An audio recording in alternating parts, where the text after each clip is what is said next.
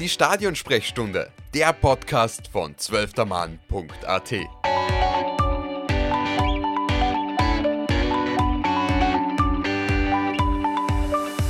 Zuhörerinnen und Zuhörer der Stadionsprechstunde, herzlich willkommen zu der 75. Ausgabe unseres kleinen, aber feinen Podcasts.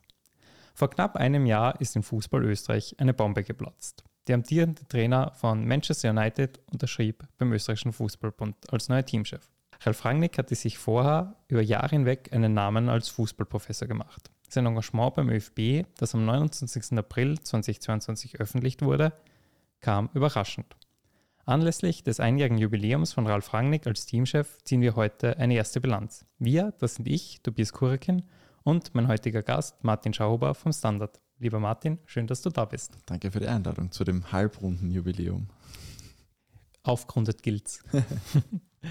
uh, Martin, ich habe schon gesagt, uh, vor knapp einem Jahr hat die Bestellung von Ralf Rangnick relativ viele Fußballbeobachterinnen und Beobachter in Österreich überrascht. Nimm uns vielleicht kurz mit auf die Reise. Wie war dein erster Eindruck von dieser Bestellung, beziehungsweise wann hast du davon erfahren? Äh, gleichzeitig mit allen anderen. Ähm, ich war schon sehr überrascht bis begeistert, um ehrlich zu sein. Es gab ja ein paar Wochen davor die Meldung, dass der Schöttl nach Manchester geflogen sei. Mittlerweile weiß man ja auch, dass es keinen persönlichen Kontakt gab vor der Unterschrift. Also war, ist er wirklich aus anderen Gründen offenbar damals raufgeflogen. Aber das war auch das erste Mal, wo ich mir so ernsthaft Gedanken gemacht habe, hm, Rangnick ÖFB. Und ich fand immer, dass es sehr schlüssig wäre eigentlich, einfach von seinen Eigenheiten her, auch von seinem Alter her ähm, und auch von seiner Situation, seiner damaligen Davor war er bei Lok Moskau und dann eben dieses verunglückte Engagement in Manchester. Da habe ich mir schon gedacht, da schaut das ÖFB-Team vielleicht gar nicht so schlecht aus, aus seiner Perspektive.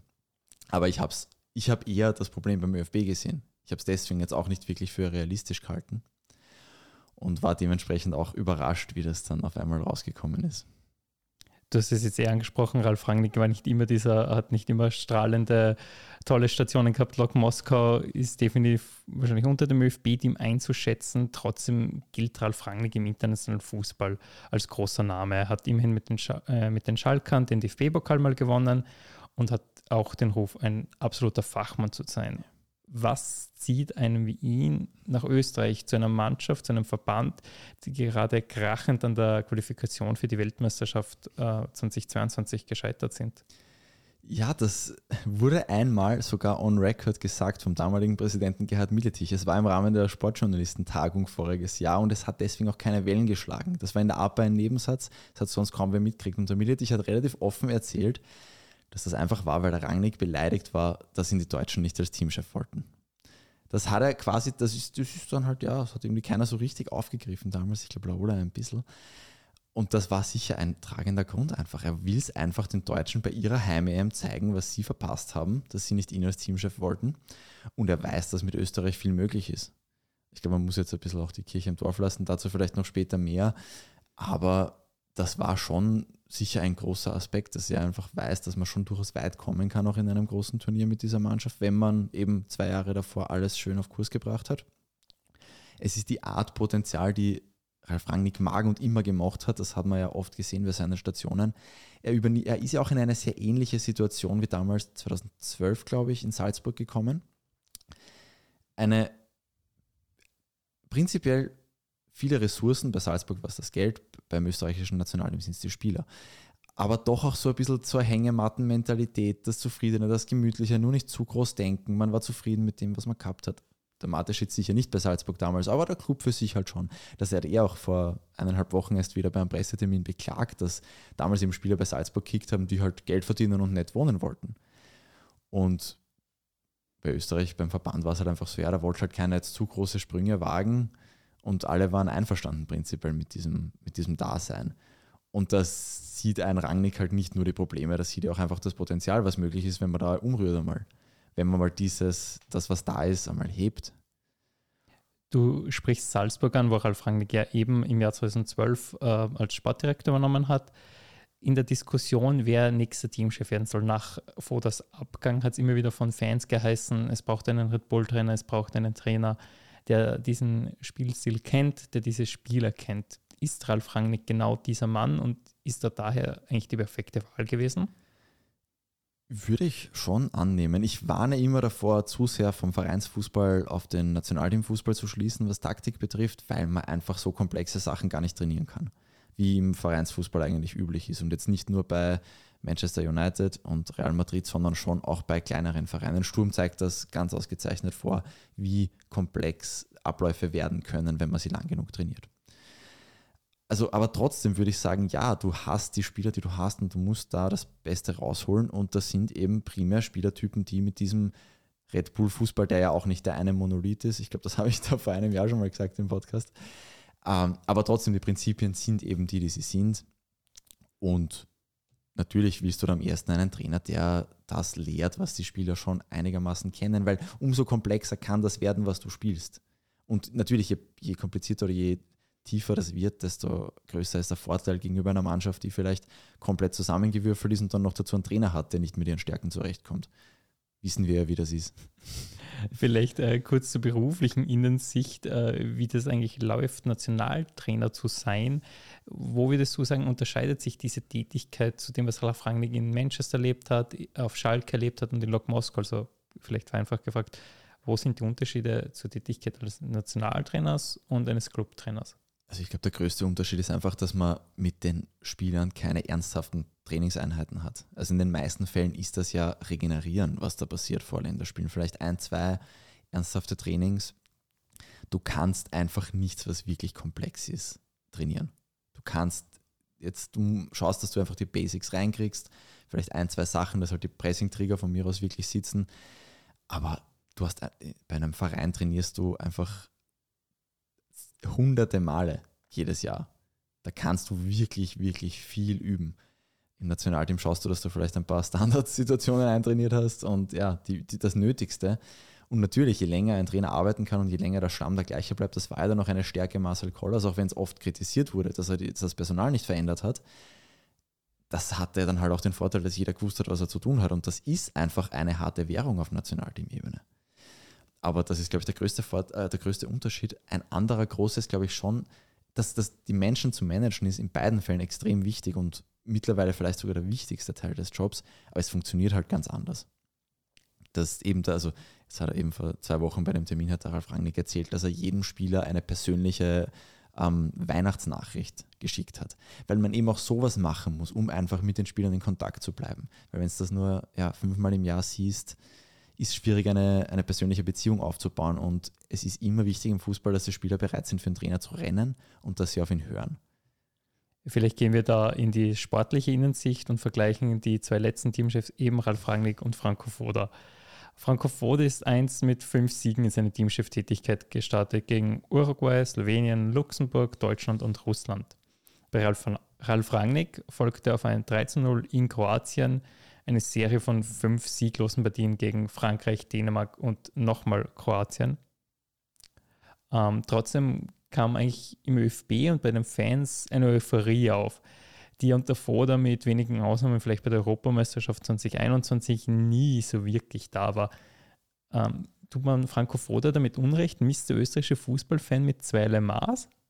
Naja, hätte man nur Freundschaftsspiele spielen müssen, wäre man vielleicht Weltmeister worden unter Foda. Aber nein, also das waren einfach Freundschaftsspiele. Der Sieg gegen Deutschland wurde schon anständig gefeiert. Ähm, zu Recht. Ich meine, die Deutschen schlagt man nicht alle Tage. Aber ich glaube trotzdem, dass schon damals zu sehen war, dass das ja vielleicht nicht für immer so super laufen wird. Auch weil man, das, das muss man, muss man dem Vorder zugute halten. Er hat es offenbar geschafft, dass die Spieler diese Freundschaftsspiele wesentlich ernster nehmen als die andere Seite. Das ist auch eine Leistung, muss man ehrlich sagen.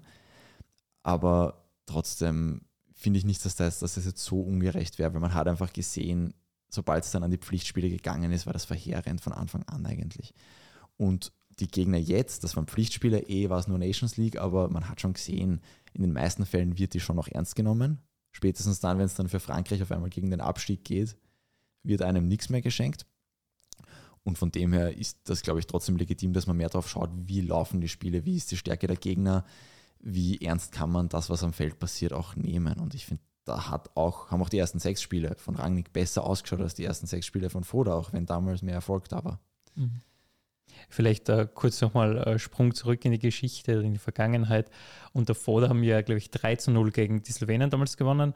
Und ich kann mich erinnern, das war dann schon sehr anschaulich. Da war zum Beispiel ein schöner Chipball von Baumgartling auf Anautovic äh, in die Tiefe. Da haben diese Tiefenläufe noch sehr gut funktioniert. Und in der EM-Qualifikation für 2021 sind wir nochmal auf die Slowenien getroffen und haben zweimal wirklich sehr glücklich oder sehr zaghaft mit 1 zu 0 gewonnen. Also diese Unterschiede zwischen. Freundschaftsspielen und äh, Pflichtspielen sind da vielleicht am offenkundigsten worden. Ja, und es war auch, ich, es war halt schon, auch wenn das Ende der Ära Koller jetzt nicht so wahnsinnig fantastisch war, gewisse Abläufe sind ja erhalten geblieben und das waren auch genau die Sachen. Das war ja dann auch ein ähnlicher Fußball oft in diesen ersten Freundschaftsspielen, mit dem man dann was erreicht hat. Aber ja, ich weiß auch leider noch sehr gut, wie dann eben diese Pflichtspiele, auch wenn es Sieger waren, gegen Slowenien ausgeschaut haben. Und das war dann schon düster im Vergleich. Vor allem, wenn man bedenkt, das erste Pflichtspiel unter Foda war Nations League in Bosnien gegen Bosnien. Ja. Bittere 1 zu 0 in der Lage. Wobei ich mir sogar einbilde, mich erinnern zu können, dass ausgerechnet, glaube ich, das Auswärtsspiel in Slowenien dann eines der besten war in der Foda-Ära, auch wenn es dann nicht so hoch war, aber ich bilde mir ein, irgendein Spiel war da recht anständig. Es gab ja auch da immer wieder zwischendurch Spiele, die jetzt ein bisschen erbaulicher waren. Ist ja nicht so, dass alles schlecht war dieses 4 zu 1 gegen Nordmazedonien in Skopje, glaube ich, war genau, super. Ja. Dieses 1 zu 0 in äh, Ljubljana habe ich ein bisschen Erinnerung gehabt, aber die erste Halbzeit wie so oft und davor da sehr, sehr stark. Man hat wirklich probiert, dieses Tor zu erzielen und kaum war es da, hat man irgendwie gemerkt in der zweiten Halbzeit, dieses zweite Tor war nicht die oberste Priorität, was ja derzeit schon sehr unterschiedlich ausschaut. Total. Ähm, springen wir vielleicht dann wieder zu Ralf Rangnick und seinem Teamchefdebüt. Das war ein 3 zu 0 in Osijek gegen den damaligen Vize-Weltmeister Kroatien. Ich kann mich noch sehr gut erinnern dran, auch weil ich und meine Freunde, die damals in Kroatien waren, wahrscheinlich die einzigen nüchternen Fans im, im altehrwürdigen Rund von Osijek waren. Äh, Österreich hat damals sie in die ersten 20 Minuten immens schwer getan, ist schwer ins Spiel gekommen. Äh, Rangnick hat daraufhin reagiert und vor Dreier auf Viererkette umgestellt. Österreich hat die Kroaten und das Spiel danach besser unter Kontrolle bekommen. Im Rückspiel gegen Kroatien in Wien war dann genau das umgekehrte Szenario. Österreich hat von Vierer auf Dreierkette umgestellt und das Spiel verloren. Auch in anderen Partien wie gegen Andorra, was wahrscheinlich das unnötigste Länderspiel bisher unter Rangnick war. Hoffentlich bleiben wird. Hoffentlich bleiben wir. Äh, hat es immer markante Spielsystemumstellungen äh, gegeben. Wie können wir bisher dieses Ingame-Coaching, was Rangnick betreibt, bewerten? Ja, dass es, dass es ein Ingame-Coaching gibt, das ist ja schon mal was Schönes, Neues, Wissenswertes, das auch den Namen verdient. Ähm, das kommt halt vor allem auch daher, dass Rangnick einen Plan B mitbringt. Das ist ja die größere Änderung zur Ära Foda in meinen Augen. Es ist jetzt überhaupt nicht so, finde ich, dass Rangnicks Ingame-Moves jetzt immer so fantastisch gegriffen hätten. Da gibt es mehrere Beispiele. Ähm, zum Beispiel auch, was, was, ein bisschen fies ist, weil er, weil eben gerade dieser, wie das Match dann, ähm, das Heimspiel gegen Kroatien dann verloren gegangen ist, nachdem es bis zu seinen Aktionen ja relativ okay gelaufen ist. Ähm, dann eben Systemumstellung, Dreifachtausch. Aber das finde ich ganz schön, weil das illustriert, finde ich, vieles. Erstens, er ist auf den Sieg gegangen. Franco Foda wurde jahrelang gekreuzigt, dass er nur, dass seine Wechseln immer Ilsanker waren, dass das immer Verwaltung, Mauern, nur nicht zu ambitioniert war. Rangnick hat halt einmal was probiert, wollte statt das 1-1 heimtragen auf den Sieg gehen. Ja, ist halt dann schief gegangen. Aber auch, dass da, dass da sich da gezeigt hat, dass ein Ralf Rangnick auch selbstkritisch sein kann oder prinzipiell dazu fähig ist, selbstkritisch zu sein. Er hat dann selber gesagt, ja, da, diese Wechsel hätte er vielleicht später machen sollen, glaube ich, hat er damals gesagt, oder anders. Und dieser Kulturwandel, den finde ich auch sehr spannend, dass man auch sagt, man kann auch Fehler gemacht haben. Und es war nicht immer auf einmal dann der Gegner so stark oder irgendwer war böse. Nein, dass, dass da ein Trainer sich auch hinstellt und sagt, ja, das hätte ich vielleicht anders machen sollen. Ist die Nations League vielleicht da sogar der perfekte Rahmen, wenn man gegen Top-Nationen testet, obwohl, wenn wir uns jetzt ganz ehrlich sind, nicht die große Fußballzukunft auf dem Spiel steht? Ja, absolut. Ich bin, ich war immer ein großer Fan der Nations League, zwar eigentlich im Namen der, derer, die in C und damals noch D, wie sie neu war, spielen. Für diese Länder ist das einfach super. Ich glaube aber auch, dass ja, dass sie auch für die ARB-Nationen durchaus einen Nutzen hat, weil du hast eben so Freundschaftsspiele plus, wo du, man hat schon gesehen, nicht jedes Land nimmt jedes Spiel gleich ernst, auch das 3-0 in Kroatien ich bin mir nicht ganz sicher, ob das den Kroaten gleich wichtig war wie den Österreichern damals. Aber trotzdem, ja, ist es ein Spiel, wo es halt um ein bisschen was geht. Du kannst viel probieren und Rangnick hat das ja auch sehr transparent kommuniziert immer. Da geht es jetzt nicht um die Ergebnisse. Zwischen den Zeilen ist natürlich gestanden, wahrscheinlich steigen wir eh ab, weil die sind einfach alle drei eine gescheite Stufe über uns zu stellen. Frankreich halt zwei Stufen vielleicht, Kroatien vielleicht nur eine. Aber es war immer klar, da ist nicht viel zu holen. Da wird man jetzt nicht den Fix-Qualifikationsplatz sich schon organisieren aus dieser Gruppe wahrscheinlich. Und so hat er das auch kommuniziert und ich finde das auch wichtig, dass man weiß, ja, es geht darum, wie wird gespielt. Natürlich will man gewinnen. Der kann eh nicht anders, als immer gewinnen zu wollen. Aber es geht auch in Wahrheit darum, dass man schaut, was funktioniert und was funktioniert nicht, wo muss man noch drehen, was muss man besser äh, einüben. Dabei muss man sagen, es haben wirklich manche Sachen sehr gut funktioniert. Dieses Heimspiel gegen Dänemark hätte man gewinnen können, wenn nicht sogar müssen. Ja. Äh, diese Spiele in Frankreich und in Dänemark wiederum, ja, da war man einfach physisch unterlegen. Das passiert. Ja, das, ich würde auch sagen, vielleicht nicht nur physisch unterlegen damals. Ich glaube auch, dass jetzt auch der Teamchef nicht extrem stolz ist auf diese Spiele, was seine Seite betrifft. Aber ja, das ist halt dann das, wenn es dann auf einmal der unterlegenen Mannschaft auch schon ein bisschen vielleicht nicht mehr so wichtig ist oder wenn einfach nichts mehr im Tank ist, dann geht das halt so aus. Mhm. Und wenn umgekehrt eben Frankreich musste damals. Die haben dann, da waren auf einmal, wenn die verloren hätten gegen uns, wäre es abgestiegen. Das geht halt nicht für ein Frankreich. Das war, glaube ich, schon zart genug, dass Frankreich in Wien nicht gewonnen hat. Genau, das war ja schon, war ja schon, eh schon schwierig für sie. Weil es ja dieses grandiose Interview von Ralf Rangnick nach dem Spiel gibt, wo er sich nicht beglückwünschen äh, lassen will für ein 1 zu 1. Ja, und ich finde es, dass das ist auch so, es hat auch einen Grund, glaube ich, warum da damals schon so viel darüber geredet wurde und eben warum das immer noch auch immer wieder gebracht wird. Ich glaube, das macht er ganz bewusst. Ja, ich glaube auch, ein Ralf Rangnick ist oft Sklave seiner Emotionen, wie wir alle, aber ich glaube schon, dass das durchaus bewusst war, dass er das so platziert hat, weil von Anfang an dieser Anspruchswechsel so ein Thema war für ihn glaube, der hat schon noch mitbekommen, wie das vor ihm war. So quasi, ja, alles ab einem Punkt gegen einen gleichwertigen oder überlegenen Gegner ist schon ein Erfolg und wenn wir die Quali schaffen, dann schaffen wir es. Und dass er einfach von Anfang an hingegangen ist und gesagt hat, ja, EM-Quali muss das Ziel sein und ist eigentlich unser Auftrag und Detto WM-Quali, das ist schon, da steht schon viel dahinter, finde ich. Da geht es halt auch um den Anspruch an sich selbst an und auch wie man in gewisse Spiele reingeht. Und ich glaube, dass das durchaus kalkuliert ist, dass er da eben dann auf der größten Bühne, die es in Österreich gibt, das ORF-Interview nach dem Spiel, dass er da so was Auffälliges sagt und er hatte recht. Ich meine, da war der Sieg wirklich drin, muss man auch sagen. Ja, ich glaube, Österreich hat bis zur 81. Minute geführt und dann Mbappé. Eben wenn halt der auf der fünften Spur an dir vorbei rast, dann so ein Tor kann man auch mal kassieren. Aber trotzdem kann man das auch einfach heimspielen oder vielleicht schon 2-0 führen zu dem Zeitpunkt. Total spannend, nämlich äh, seit Ralf Rangnick da ist, kommt es mir zumindest so vor, da, vielleicht liegt es auch nur an mir, dass ich nicht mehr so viel darüber rede, aber über diesen inoffiziellen Europameistertitel, wo die Schuhgröße von Marco Arnautovic uns gegen Italien den Sieg gekostet hat, redet wahrscheinlich niemand mehr. Nein, das, ja, weil einfach, weil, weil wirklich was zu erreichen viel realistischer wieder geworden ist oder zumindest als realistischer uns verkauft wird vom Teamchef. Und da muss man eben nicht mehr so viel über. Damals hätte Alaba 2016 nicht an die Stange geschossen und hätten die Ungarn den Junusovic nicht verletzt. Eh, ja eh, das ist auch alles richtig. Aber man kann halt auch einfach nach vorne jetzt schauen und sagen, ja okay, jetzt schauen wir einfach, dass das jetzt gut läuft und dann kann man über was reden, was wirklich ein Erfolg war. Nicht was, ja, hätte es den VR nicht geben, hätte Herr Anatovic ein bisschen eine kleinere Schuhgröße.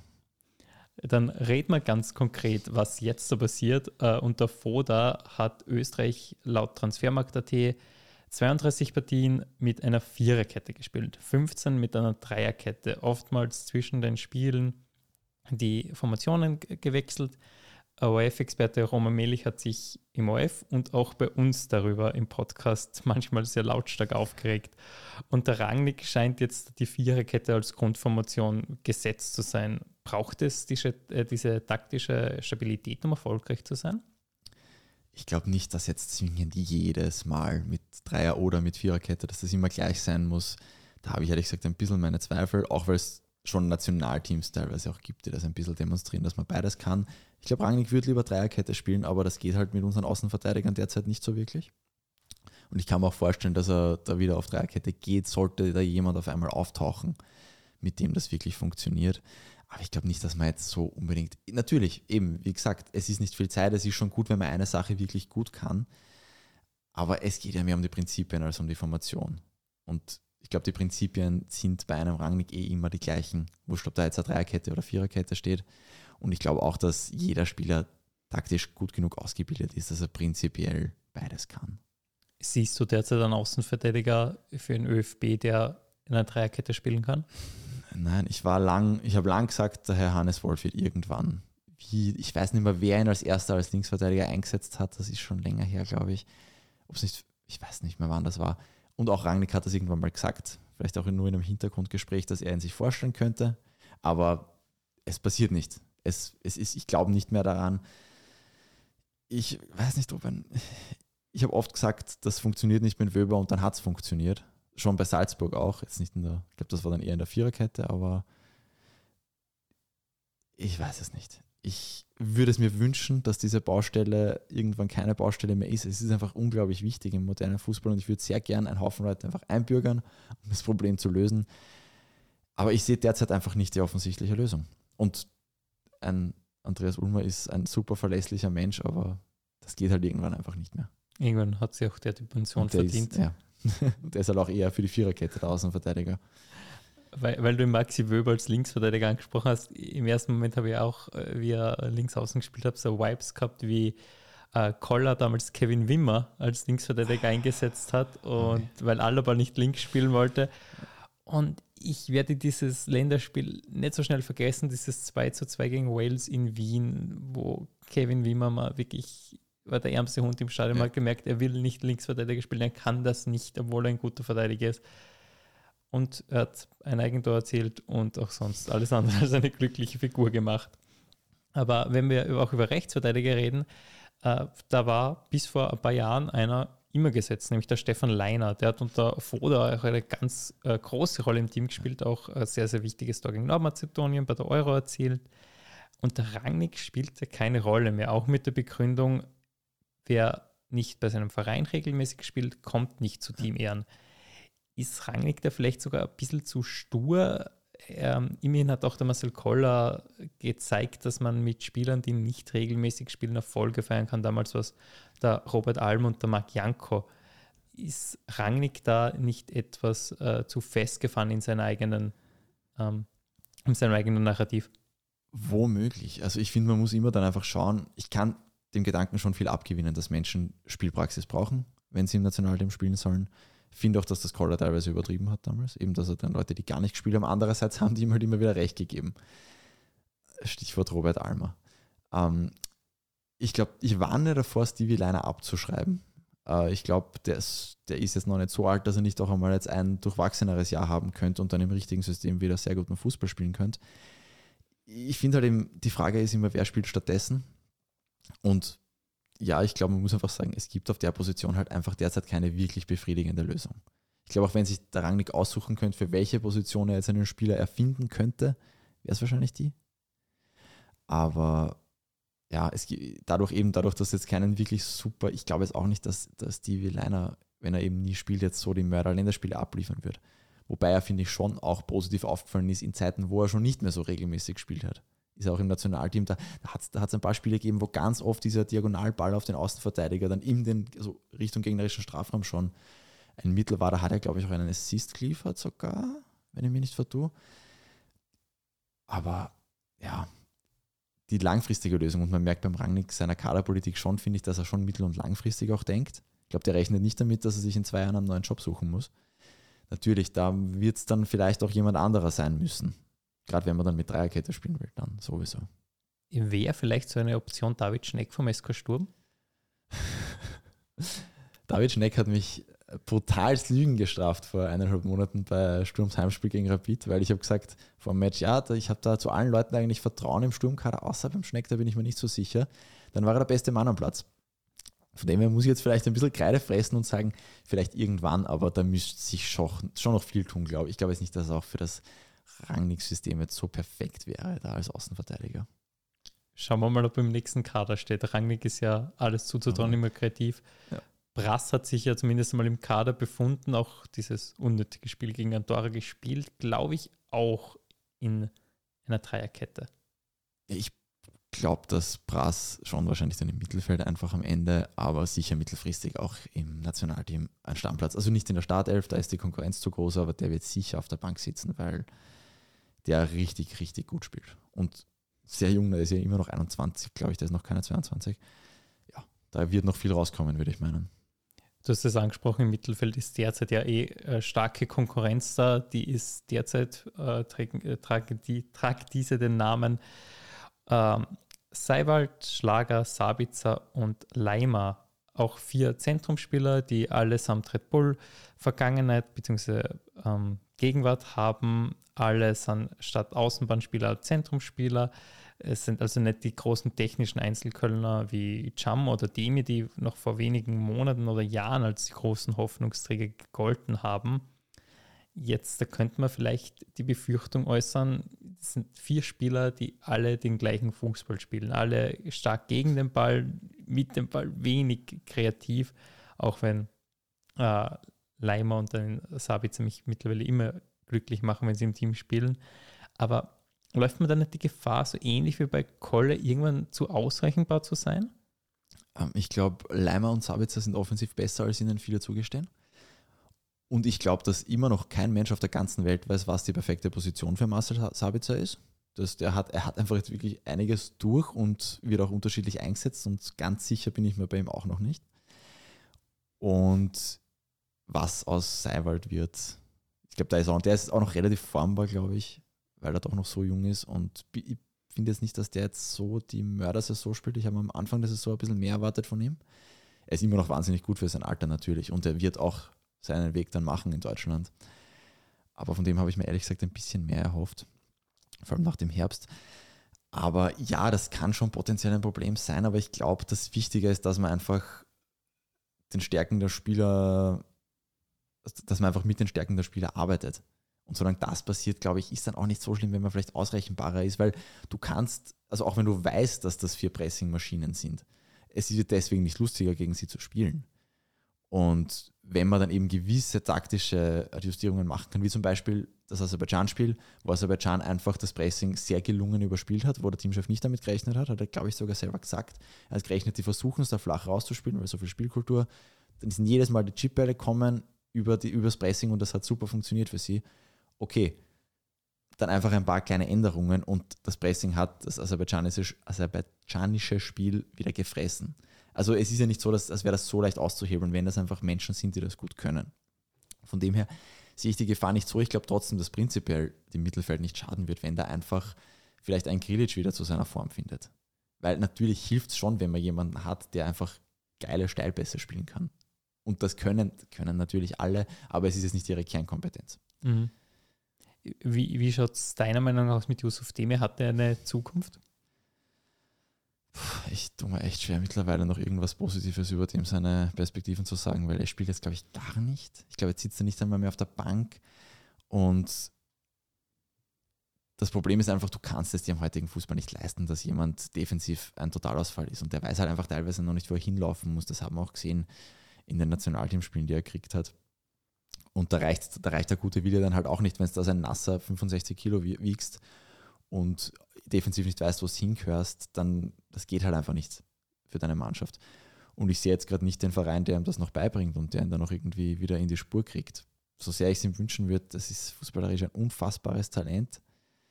Aber der bräuchte halt einfach mal jetzt eine Zeit lang Stabilität, dass er wieder einfach zu seiner Form findet. Und ja. Wer definitiv wieder zu seiner Form gefunden hat unter Ralf Rangnick ist Michael Gregoritsch. Der ist nämlich für mich persönlich die größte Überraschung unter Rangnick. Der presst mittlerweile, der macht mit dem Ball sehr viel richtig, wenn man seine äh, Großchancen, die er liegen lässt, einmal aus, außer Sicht lässt, aber der macht vor allem gegen den Ball meiner Meinung nach sehr viel richtig. Wie siehst du seine Entwicklung derzeit? Ja, ich, ich diskutiere den Gregor sehr viel mit einem Kollegen von mir, weil er ist sicher, er, ist, er gilt als einer der nettesten Menschen auf der ganzen Welt. Das gestehe ich ihm auch zu, gar keine Frage. Ähm, er ist, er liefert, er liefert, das muss man ihm lassen. Er liefert bei Freiburg, er hat davor auch schon immer, wo er war, hat er schon funktioniert im Rahmen dessen, was die Mannschaft zugelassen hat. Ich glaube trotzdem, dass er nicht die, die Dauerlösung sein sollte, weil einfach sich das nicht ganz ausgeht fußballerisch. Glaube ich, glaube, du bräuchtest einfach noch ein bisschen bessere Füße für die Endausformung des Fußballs, die der Rangnick irgendwann spielen will vielleicht. Und vielleicht auch noch ein bisschen, bisschen mehr Agilität. Ich finde, Gregoritsch spielt besser, als er wirkt oft. Er wirkt einfach aufgrund seiner Größe manchmal botschert und ist es gar nicht so sehr. Aber ja, du bräuchtest halt dann, finde ich, schon einfach, wenn der ein bisschen besser weiß, wo das Tor steht. Manchmal in gewissen Situationen. Und vielleicht jemanden, der die Tiefenläufe ein bisschen besser oder der einfach ein bisschen besser für das geeignet ist. Das ist schade, dass Alan mittlerweile in China eingebürgert ist und nicht zur Verfügung stellt, steht, aber hättest du einen anderen Namen im Kopf von Isivo, Adamo, wie siehst du die ja, zwei? Ich, ich warte seit, und ich glaube, ich bin da nicht der Einzige, der seit zwei Jahren darauf wartet, dass Junior Adamu alle Probleme des österreichischen Nationalteams löst oder alle, die nicht Außenverteidiger heißen. Ich weiß nicht, irgendwie fehlt mir da ein bisschen der Sprung. Jetzt auch heuer wieder, er hätte die Gelegenheiten kriegt und er ist ja eh okay, auch im Nationalteam, aber ich verstehe teilweise nicht ganz, warum, wenn er eingewechselt wird, nicht mehr passiert. Vielleicht noch ein bisschen zu das, harmlos vor dem Tor fallen? Ja, das vielleicht auch, aber auch einfach teilweise, dass er ja dann eben wieder mal abseits, wieder mal zu früh gestartet oder zu spät gestartet oder den Pass nicht gesehen. Ich weiß nicht, aber ich muss ehrlich sagen, er ist nach wie vor für mich der, wo ich mir am ehesten denke. Der ist irgendwann die Lösung. Ich sehe jetzt nicht, wer da sonst so daherkommen wird. Wer wahrscheinlich nicht mehr die Zukunftslösung sein wird, ist Marko Arnautovic, über dessen Rolle ja sehr viel ähm, unter Ralf Rangnick vor seiner Best vor Rangnicks Teamchef-Debüt äh, diskutiert wurde. Jetzt hat er verletzungsbedingt oft absagen müssen, ist aber trotzdem unter Rangnick Rekordnationalspieler geworden. Ist die Teamkarriere von Marko Arnautovic bald vorbei oder kann die auch unter einem Ralf Rangnick jetzt trotzdem noch zwei Jahre gehen? Ja gut, ich fürchte, es wird vor allem sein Körper äh, zu entscheiden haben. Ich bin und war schockiert, wie gut Marco Arnautovic unter Ralf Rangnick funktioniert hat. Ich habe schon damals gesagt, das wird es jetzt halt gewesen sein für einen Magister, weil das wird sich einfach nicht ausgehen und dann rennt er und rennt er und es funktioniert und ich finde auch, dass er sich verdient hat, dass er weiterhin auch seine Chancen kriegt. Er war trotzdem, finde ich, in manchen Spielen unter Rangnick der schlechteste Mann. Das muss man auch ehrlich sagen eben diese Angewohnheit, Angriffe abzustechen mit dem coolen Stehenbleiben und Ball stoppen und schauen, das, das ist einfach teilweise die falsche Entscheidung in diesem System. Und da ist dann nett, wenn man gegen den Ball die Meter macht und rennt, aber und auch teilweise einfach schlecht am Ball. Ich finde, er war teilweise einfach nicht so in Form, auch wenn er bei Bologna getroffen hat. Jeder Schuss daneben, jeder Pass daneben, teilweise wirklich Sachen, die man von ihm eigentlich nicht so kennt trotzdem kann ich nachvollziehen, warum er seine Chancen immer wieder kriegt, weil es ist halt ein Spieler, der dir das Tor dann auf einmal macht und den willst du halt dann schon vielleicht eine halbe Stunde am Feld haben. Aber ich kann mir gut vorstellen, dass auch der Teamchef froh wäre, wenn er nicht mehr auf ihn bauen müsste, einfach weil es trotzdem nicht so perfekt kompatibel ist mit seinem System. Aber ja, wenn er dürfte einverstanden damit sein, das auch nur eine halbe Stunde zu machen. Das ist ja bei solchen Spielern oft das Problem, dass sie dann einfach stunk machen, wenn sie nur mehr unter Anführungszeichen Joker sind. Und wenn du dann halt so einen ich will jetzt nicht Thomas Müller sagen, hast, der sich dann in die Startelf reklamiert und dein Spiel darunter leidet, ist sein Problem. Wenn das für einen Autovic okay ist, dass er vielleicht oder vielleicht von Anfang an spielt, aber nur für eine Halbzeit, passt. Es wird Mannschaften geben, gegen die man sehr froh ist, dass man ihn hat. Beispielsweise Andorra. Beispielsweise, gut, ich hoffe, daran wird es nicht oft hängen, aber ja, beispielsweise Andorra. Aber Marco Nautic hat ja auch bei diesem 2 zu 0 Heimsieg gegen Italien den Ball relativ gut damals verzögert, ähm, und dann auf Schlager quergelegt, wo ich mir auch schon im Stadion gedacht habe, okay, was wird das jetzt? Und dann war es eigentlich die komplett richtige Entscheidung. Es, ja, aber in dem Fall ist halt eher, manchmal ist das Richtige, oft ist es halt einfach schade. Manchmal ist es auch wurscht, wenn eh keiner mitgelaufen ist, ja, mei, dann baut man halt neu auf, aber ja.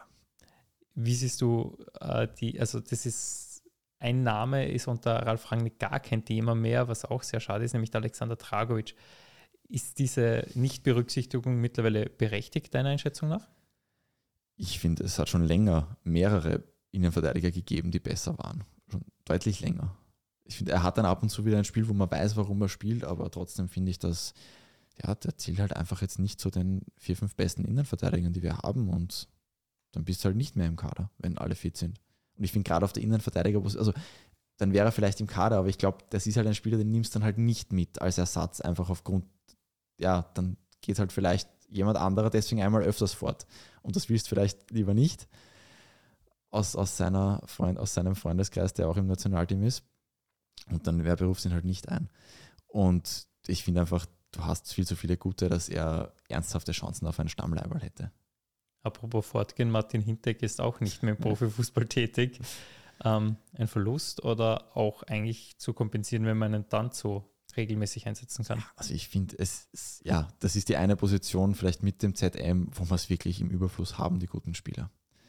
Also ich, ich habe mich letztens auch bei dem Gedanken ertappt, vielleicht, wenn es noch ein, zwei gute Innenverteidiger kommen, vielleicht ist der Alaba dann doch wieder irgendwann der Linksverteidiger im Nationalteam. Nicht, dass ich dieses Fass jemals öffnen möchte wieder, aber man muss ehrlich sagen, man hat, wenn der dann so, so spielt wie in der letzten, also wie jetzt gegen Aserbaidschan und Estland, dann brauchst du überhaupt keine Sorgen mehr machen. Linhard kann es auch, Bosch kann es auch, also du hast da echt genug Personal. Der Nilius, wer weiß, der ist noch recht jung, vielleicht wird er auch mal richtig gut.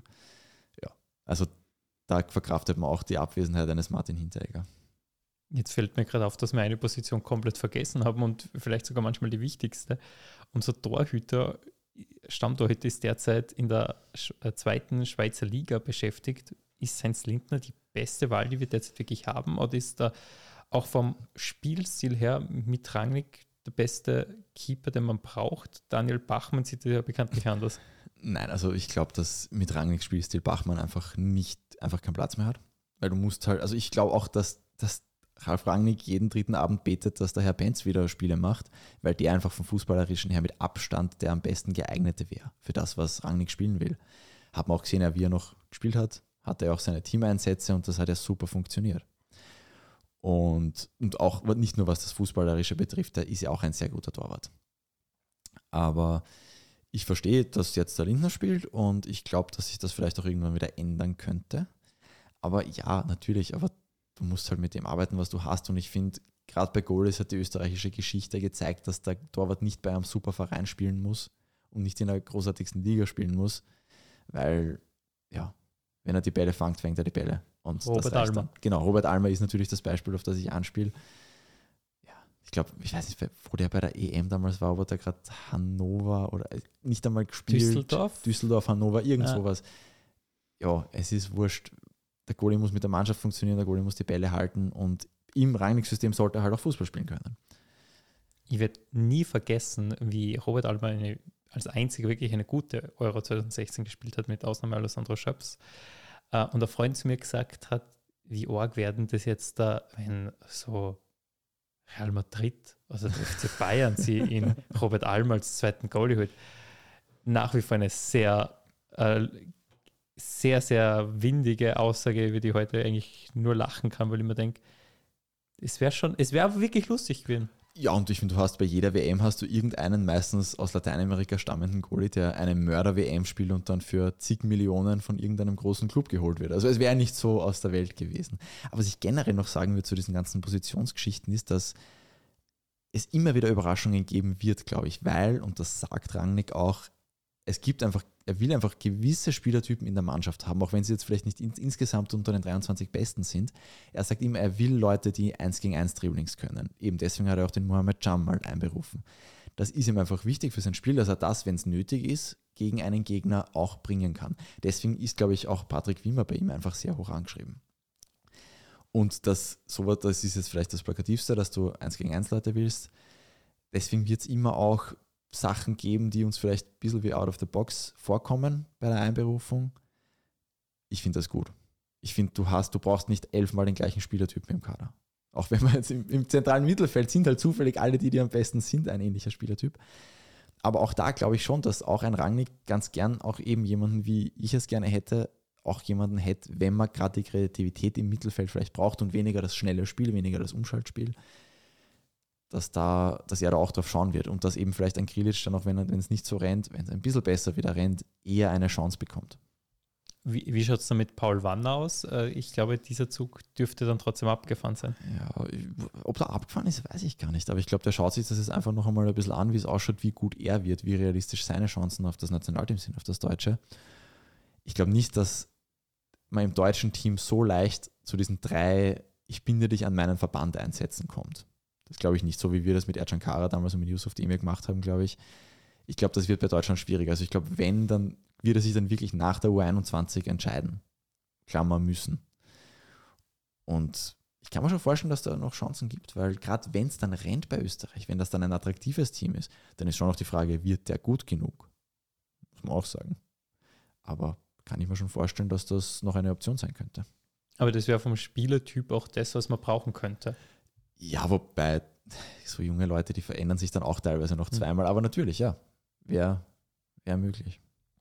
Jetzt haben wir sehr viel über das Geschehen auf dem Platz gesprochen und weniger auf den Tribünen, was da gerade abgeht.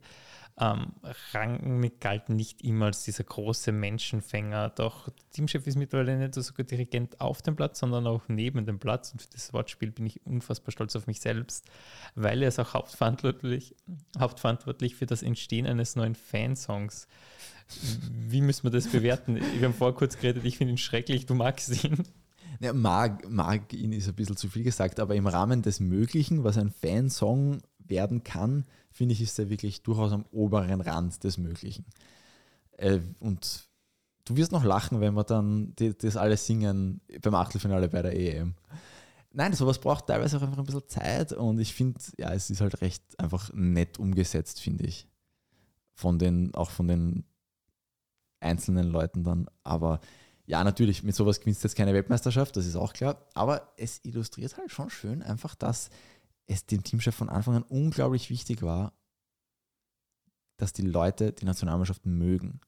Und ich habe eben, das war jetzt eben letztens dieser Termin bei der heurigen Sportjournalistentagung, ähm, war zum Abschluss ein Termin mit Rangnick und du merkst, wie er reinkommt, er genießt es einfach geschätzt zu werden. Das ist schon, ich meine, ja, bei Manchester sind mit nassen Fetzen davon gejagt, könnte man sagen. Oder waren zumindest sehr froh, dass, da, dass er dann eine andere Aufgabe gefunden hat. Nicht, weil er schlechte Arbeit geleistet hat, einfach weil, dies, weil sich einfach tragende Kräfte in diesem Verein von Anfang an gegen ihn gestellt haben, allen voran Cristiano Ronaldo. Und dann hast du halt ein Problem, wenn der sagt, er hat keinen Bock auf das, was du machst. Ähm, er genießt, gemocht zu werden. Er sieht auch, dass es wichtig ist, dass er gemocht wird, dass die Mannschaft gemocht wird, dass die Leute dahinter sind er hat ja bei Salzburg bekanntlich durchaus auch verbrannte Erde hinterlassen, was vielleicht dann auch der Zuwendung zu Leipzig hingeschuldet war. Aber ich glaube schon, dass er einfach gelernt hat, der Mann ist, glaube ich, 64 oder so. Der hat auch einfach Routine, der hat Erfahrung, der hat auch ein bisschen gelernt, wie man mit Menschen umgehen muss. Und es hat auch einen Grund, warum er geschätzt wird. Er bemüht sich halt schon auch aktiv um die Leute. Das kann man jetzt machiavellistisch nennen vielleicht, aber man kann auch einfach sagen, ja, der weiß halt, dass sinnvoll ist, eine gute Stimmung reinzukriegen. Und natürlich wickelt er auch teilweise die Presse um den Finger. Aber er liefert halt auch. Teilweise, muss man sagen, in Klammer. Und er macht das vor allem bei den Spielen, glaube ich, einfach sehr aktiv. Dass er einfach schaut, dass denen allen taugt. Und es spricht Bände, dass ein verletzter Alaba zum Auswärtsspiel mitfliegt. Der hat in Wien genug Orte, wo er gern fortgeht. Der hätte auch einfach in Wien bleiben können, die drei Tage. Es war, lang, es war das Spiel gegen Dänemark damals. Es war, es war, es war lange Saison. Er wäre vielleicht einfach froh gewesen, eine Ruhe zu haben. Aber fliegt halt auswärts mit. Das hat das deswegen betont, dass es auch der Teamchef selbst oft. Er, der schätzt das dann auch quasi nach außen hin, belohnt ihn auch so dafür, dass er mitfliegt. Aber ich weiß nicht, ob es das so selbstverständlich gegeben hätte früher. Die Spieler sind schon on board sehr gute Stimmung im Team. Wie schaut es generell im Verband aus? Rangnick ist ja auch dafür bekannt, dass er sich viele Erkenntnisse unter den Nagel reißt. Ähm, er kümmert sich um so etwas wie die Stadionfrage, geht in die Nachwuchsteams. Ist da jeder im ÖFB, der dann trotzdem ein sehr schwieriger Verband ist, wie wir alle wissen, wirbelt das nicht ein bisschen Staub auf? Vielleicht, aber ich glaube, solange du ähm, niemanden, der Kompetenzen nicht abgeben will, Kompetenzen nimmst. Und ich glaube, Peter Schöttl ist sehr einverstanden damit, dass Ralf Rangnick manches macht, was eigentlich ein Sportdirektor traditionell macht. Ähm, ich glaube, solange das passiert und solange die Stimmung gut ist, wird da kein Widerstand kommen. Also, ich meine, warum auch? Die, auch die Landespräsidenten, die wollen ja auch nur, dass man ihnen auf die Schulter klopft und sie haben ihn als Teamchef bestellt. Also, werden die sich jetzt wahrscheinlich nicht querlegen, wenn er nicht irgendwann sagt, ja, dieses föderale System ist ein Wahnsinn. Und dazu ist er halt dann doch zu schlau, um sich dieses Fass aufzumachen. Und von dem her, ja, natürlich rührt er komplett um. Aber ich denke, und ich glaube auch, dass der Name da einfach diese Leute, die prinzipiell nur den Status quo gern haben, die es ja gibt im ÖFB-Präsidium, ich glaube, der, wenn ich sagen, blendet sie genug, aber überzeugt sie vielleicht genug. Der kriegt schon Vorschussvertrauen, hat von allen gekriegt und auch wenn das Menschen sind, die jetzt von Österreichs durchschnittlichem Fußballfan nicht sehr geschätzt werden für das, was sie bis jetzt getan haben in ihrer Landespräsidentenschaft alle, die sehen halt auch, wenn Erfolg passiert. Und die sehen halt auch, wenn sich Sachen zum Positiven wandeln. Die legen sich ja nicht immer aus Prinzip quer. Von dem her glaube ich, dass da durchaus auch der eigentlich Gestaltungsspielraum hat und sich durchaus zurecht nimmt. Und solange das Ganze funktioniert, natürlich gibt es sicher Leute, die ihn sofort vor den Zug hauen, sobald es schlecht läuft. Das, da habe ich überhaupt keine Zweifel. Aber ich denke schon, dass da prinzipiell jeder intelligent genug ist, zu sehen, dass da vieles sich in die richtige Richtung entwickelt. Und das, ja, macht halt wer andere die Arbeit, ja, Mai. Also, das war in Österreich noch nie das Problem, dass einem wer Arbeit abnimmt. Also, das hätte sich auch ein Peter Stöger erlauben können, hätte Erfolg gehabt und Teamchef. Denke ich schon, aber ich glaube schon, dass es leichter wird, wenn man Rangnick heißt. Und wenn man eben der große deutsche Experte ist, glaube ich schon, dass das durchaus ein Vorteil war für ihn. Martin, wir haben jetzt sehr viel über das Nationalteam geredet, über die Vergangenheit, über die Gegenwart. Abschlussfrage, redet man über die Zukunft. Österreich hat sicherlich das Potenzial, regelmäßig bei EM-Endrunden dabei zu sein und vielleicht auch ganz vorne mitzuspielen. Griechenland 2004 oder Wales 2016 haben eigentlich gezeigt, dass auch kleinere Nationen mit kleineren Kadern wirklich große Erfolge feiern können. Wann wird denn, wann wird denn jetzt Österreich endlich Europameister?